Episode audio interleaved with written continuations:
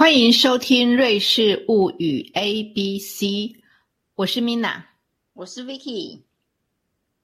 今天我们进行第二集的播出，来到字母 B，德文念杯。我们选的字是 Der Bund，Bund 就是联邦的意思。所以今天我们要来谈谈的是，呃，瑞士的政治制度。Vicky，你对？瑞士的政治制度有没有什么想法呢？我觉得蛮奇妙的，就是他们的领导应该可以说是一种集团式领导，像其他国家就是有总统、总理啊。但是我搬来瑞士以后，我发现他们的统治的权利是由一群人共同分享的，所以还蛮好奇说。这个集团领导的组成跟他们的分工是怎么形成的？这个就是我对瑞士政治制度非常感到有兴趣的地方，是因为呢，它跟我们一般人认知的呃有执政党跟在野党的形式完全是不一样的。我觉得真的是很独一无二的一种呃体体制。那也就是说，嗯，没有什么在野党的监督这件事情。那你知道他们是怎么监督的吗？是不是投票啊？我记得大家都说瑞士人很爱投票。哎，呀，我 我问过政治学者，我就问说，哎，你们没有那个呃在野党，哎，那谁去执谁谁去监督执政党？是没没有执政党，那那那谁去监督执政？他说人民呐，人民直接监督，这是他给我的答案，这是一个知名的政治学者给我的答案。所以这就是最接近直接民主的形式吗？Yes，所以他们也可以说呢，呃，所以就说他他们这是他们所谓的直接民主。当然，我们严格来讲，他们也没有那么百分之百，可是已经是最最最接近直接民主的方式的。也就是说，他们所进行的那个公投，我想你这边住了十几年，你已经知道公投的一个，他们每年就固定四次的公投，然后几乎就是变成他们的生活日常生活的一部分。不过呢，我们先不要讲这个公投这个部分，我想要先来谈谈他们的执政的方式，就是回到刚刚你开始讲的一个联合执政的方式是如何进行的。好，那嗯，在这边呢，他们其实真的就是采取一个联邦委员会的形式。那瑞士的联邦委员会呢，是瑞士的最高行政组织，叫做 Bundesrat，由七个委员组。组成这个七个委员怎么选出来的呢？由国会选举出来的。那国会，瑞士国会分成，嗯，上下也可以说是呃众邦的委员会以及国家委员会。一个呃，其中有一个呃，因为人数比较少，一般我们把它认为是一个呃上议院有四十六位个成员，然后下议院是呃嗯。两百个成员，那怎么分呢？这个你知道瑞士有几个邦？二十六个吧。对，可是他们比重其实不一样的。怎么讲？全邦一整个邦呢是有二十个，那我六个叫做半帮。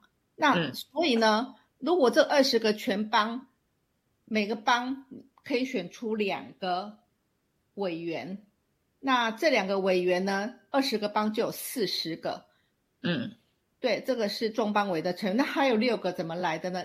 其他的六个帮，就是刚刚不是说有，嗯，二十六个帮吗？二十个帮是全帮，然后另外一个帮是半帮，所以这个这些六个半邦也是一个帮啦。不过他们就是每个帮一个一个委员，所以就变成了嗯四十六位上议员。那下议员的部分呢？就是呃，Nationalrat，它会就变成是两百个委员，就是由每个邦根据他们的人数，嗯，呃，来的多寡来分配他们的名额，total 有呃两百位，然后这加起来就是两百四十六位国会议员，他们来选出七位的联邦委员。那七位七位联邦委员呢，他们是采共识决的方式。共识决的方式就是说呢，他们即使是代表了不同的政党，从右派到左派，但是他们必须在这边去瞧啊，去共事啊，去协商，呃，来决定国家的方针。嗯哼，那呃，而且呢，呃，这七个联邦委员其实分别担任某一个部会的首长。那其中有一个人又是联邦总统。联邦总统的任期一年，你知道他们怎么选出来的吗？哎，就是每像轮班一样吗？每就每每年都换一次总统这样子？就是这样子，但是他他其实还是会经过一个选举的制度。呃，在十二月七号的时候呢，他们才进行了一次的联邦总统、副总统的选举。那其实通常就是进行联邦总总统的选举。不过呢，今年刚好有两个联邦委员，他们同时，他们就是分别来在接近年底的时候就辞职了，所以呢，也进行了一次的联邦委员选举。不过我们现在先谈谈。联邦总统这一回事，那因为呢，联邦总统呢，他其实是类似像轮流，虽然有进行选举啦，但是他类似像轮流的，然后是以资深为优先的，呃，去选出来。那我有问过说，啊，如果要选举的话，有选不上这件事情吗？啊，基本上好像没有什么选，就算我们已经先去敲过了啦，所以呢，就会上。但是问题是，就看好不好看。什么叫好不好看呢？得票数好不好看？比方说呢，今年选出的明年的联邦总统是 Alan Bassett，为什么是他呢？因为他资最资深，他目前是最资深的了。嗯，然后呢，他才得了一百四十票，两百多票他拿，他他拿了一百四十，有效票拿一百，呃，听说是最近十一年最难看的一次票数，最低票。最这几年来的得票数最这一次。然后副总统叫做 Viala Amhat。然后他们的票数就很漂亮，两百零七票，差很多哎，对不对？对，为什么选副总统的票会比选正总统的票还要高？啊，这这无所谓啊，就是反正我们现在就是要选总统，然后选副总统，然后今年的副总统哦，现在选出名的副总统，那基本上他就是在下一年度后年的总统。对，不过每次还是要进行一次总统的选举。那嗯。再回头来看看所谓的七个部会，七个部会呢？我当初看他们的分配的时候，其实呃，去与我本来台湾的部会的分配，我会觉得非常的有趣啊。嗯，他们分配内政部，OK，大家都知道内政部嘛，哈，财政部也还好。然后另外一个叫做什么？环境、交通、能源及沟通部。环境、交通、能源及沟通，沟通应该是传播的意思吧？是不是？Yes，Yes，也是。可是我觉得最有趣的就是把环境跟呃交通跟能源放在一起，这是就是一个冲突又必须协调的部会哇！我觉得好有趣哦。而且这几个又不是跟内跟内政部又是不同的部会吗？不一样的部会，它是把它分开的一个部会。哦，那跟我们的那个结构、组织结构真的不太一样。比方说交通，我像我们台湾就交通部啊，然后环境就没有放在一起啊。不过他们这个，你你可以从那种呃部会的分类，就就觉得这个里面的一些嗯的一些可以思索的地方，就觉得嗯，果然这些东西是其实虽是冲突，但是又必须合作的。嗯，这是可以放一步好好的协商吧，这样。然后呢，另外一个就是法务跟警政，哦，这还可以理解，用我们的想法了哈。对。然后还有一个叫做经济、教育跟研发部，哎，你不觉得很有趣吗？经济、教育跟研发部，研究发展类似的，为什么呢？你不觉得很有趣吗？他告诉你，他就嗯，开宗明义，你的教育一定要跟你的经济是相关的，是，对你，你是要。好好的培养你的人才之后，他会跟你的以后的经济发展是息息相关。我觉得就是就就不用我自己的感觉就是不要不要太理论太高深了。反正我们就是知道你要怎么样发展，你就是要培养怎么样人才，这些都是息息相关。呃，不要说啊，我做了半天都是为了理想，然后怎么样，很好很好没有错。但是我们必须要有要要有实际的头脑。哎，我觉得这个概念我是蛮喜欢的。然后后来呢，就是国防。民防运动，嗯，国防、民防、运动这三个是同一个委员会，要要同一个部会的。国防、民防、运动，对，因为国防的话，大家以为瑞士中立国就就没有军队，可事实上瑞士就是一种武装中立，所以它其实有军队，它还连空军都有，而且国民男性国民要要服兵役耶。我常常在飞，我常常在火车上看到哦，对，看到那个很多穿军装的，他们一男一一男，男要休假回一家，男一男没错。诶，其实常常他们好像在就是服兵役嘛，就是常常见到这样子。那我不，周五吧，周五周五晚上开始就看到一男放假回家，然后礼拜天又看到一男要回到 营部营队去这样子。哦，这样子哦，难难怪常常有时候有时候嗯一整个车厢就都是穿军装的人。哦对原来是对对，就是都很年轻的男生啊，可能就是大学毕业啊，或高中毕业，然后就就是兵单来了就去去当兵这样子。可是他们当兵也不是一次当嘛，然后可以分批当，有空的时候当。而且我我我之前知道的是，你服完兵役，好像你还会得到，就会发给你一把枪，但是没有没有子弹，就是 家家你家里就有一把枪这样子。然后可以因为用吗心情就是就是随时备战，就是大家觉得好啊像哈中立国应该没事吧，但其实没有，他们就是一直都很有忧患意识，所以就会就发给你枪。然后真的万一有什么，比如说世界世界第第三次世界大战，然后你就要去相关单位领取子弹，随时准备保家卫国。所以那个枪是真枪，只是没有子弹。真枪只是没有子弹，对对对对，没有子弹。然后好像据说根据你当时服兵役，或者根据你的位阶啊，拿到的枪会呃位阶越高的人，好像拿到的枪比较小只，我也不知道为什么。对，嗯哼，嗯哼，我们刚刚讲了有趣耶，几个部会啊，就是四个五个七个部会啊七个，我刚没有哦。然后然后他们是不是哎有女女女部长吧，女委员对不对？有两哎，我还没讲到，你每次都忘记，我还要讲一个外交部，好不好？他很冷门，也没有冷门到这个程度。外交部为什么会冷门？我我我以为瑞士的外外交部应该很忙吧？他们一天到晚不是应该要折冲这个折冲那个吗？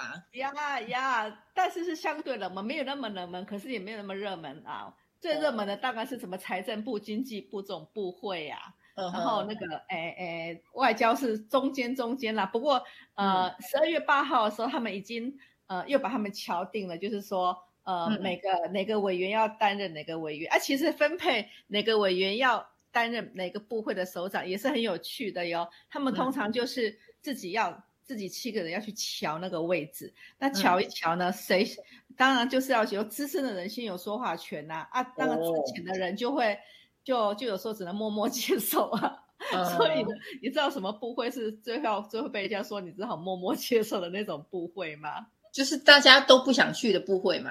比较冷门的部会才才跟那个部会 啊，你刚刚说外交部吗？呃没有啦，法务部政。你新手新手委员几乎都要先接手这个部会，国防部吗？呃，法务警政啊，哎，为什么？因为他法务警政为什么他他不是他算是怎么样烫手山芋嘛？为什么新来的新来的大家都要给他接这个？因为就是冷门部会，不过呢，今年的今年新来的，呃，我刚刚不是提到有两个委员是呃新选出的吗？嗯那一个叫做 Abed Losty，一个叫做 Elizabeth Roman Schneider。啊，那个 Schneider 呢女士呢，她刚好是法律、律师所以呢，这是她的专长，她也就乐意的接下来了，没有问题。然后呢，好，没有问题。然后好，刚刚是一个小意外啊，我们就是这么的自在。然后我们再回到说，我们那个呃联邦诶委员的选举，诶，你都忘了，我们是我刚忘了提到一个那个他们的比例怎么配出来的，有一个叫做呃、哦。超标 format，英文就是 magic formula 嘛，呃，我不知道英文怎么讲。哎呀，我们这不是德语区哦，我们讲的是德德都魔术方程式对吧？就是组成的那个魔术公式。对，那这个就是比指正当比例的意思啦。那正当比例怎么分的呢？嗯就是呃，国会里面我们讲的是那个国会哦，他们就有嗯。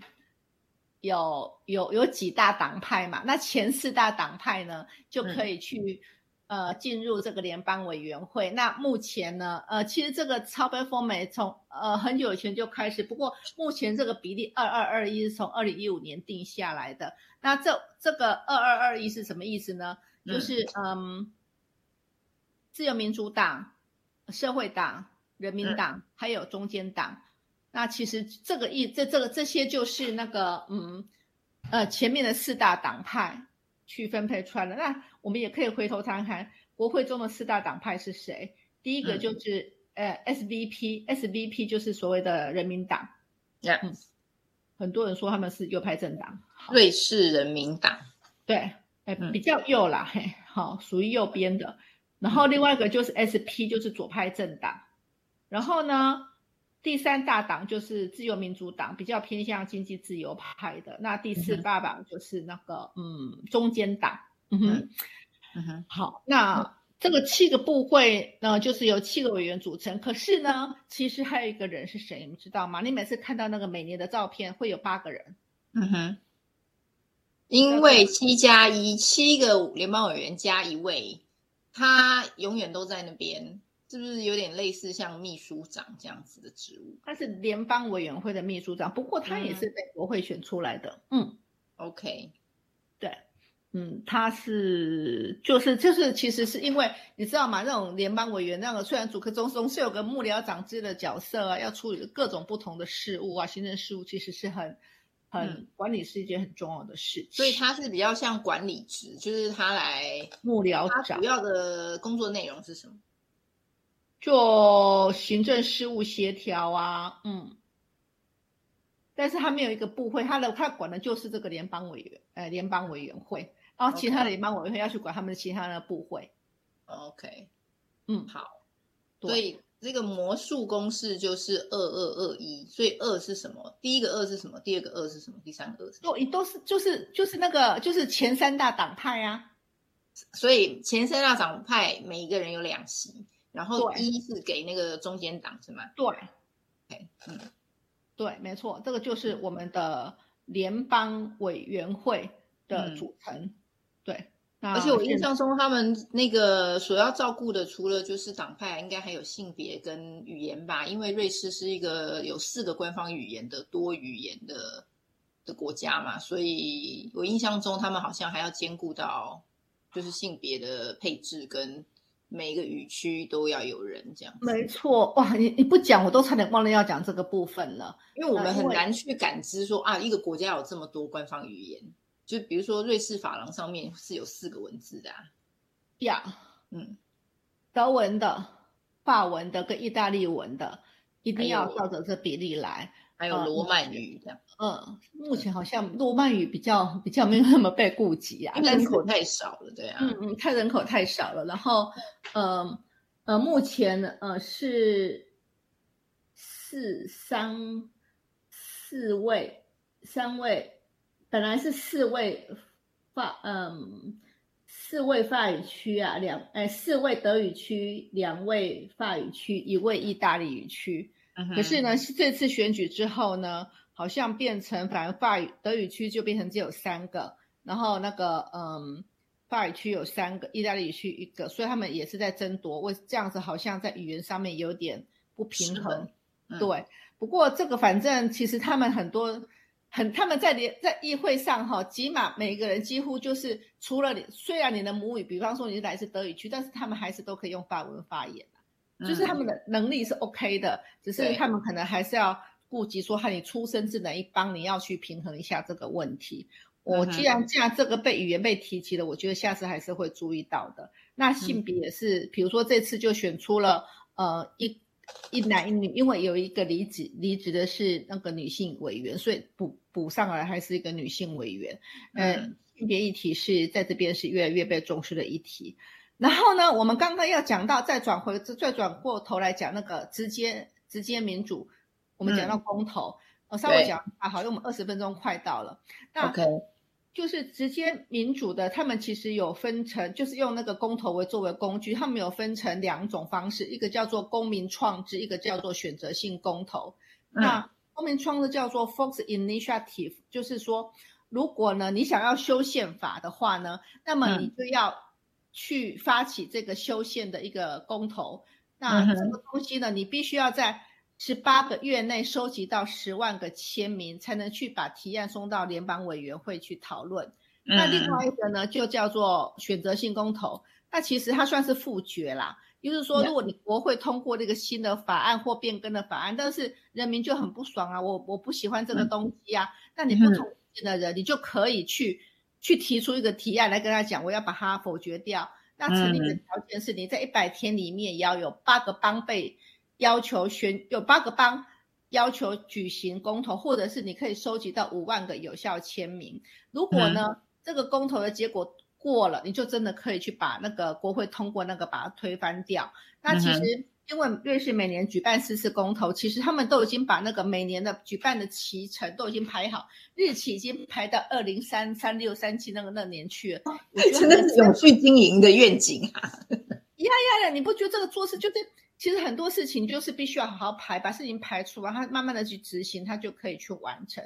其实我会我自己是觉得，你把眼光看一看远一点，把制度设计好，嗯，其实对大家其实可以按部就班的规划，呃，其实是蛮好的事情。那我们今天就讲到这边吧，啊，非常粗浅的讲到一下。不过呢，希望大家也对呃连瑞士的这种独树一格的。嗯，政治体制会感到兴趣。以后有机会的话，我们还会再来讲讲它其他的有趣的部分。太好了，好，拜拜。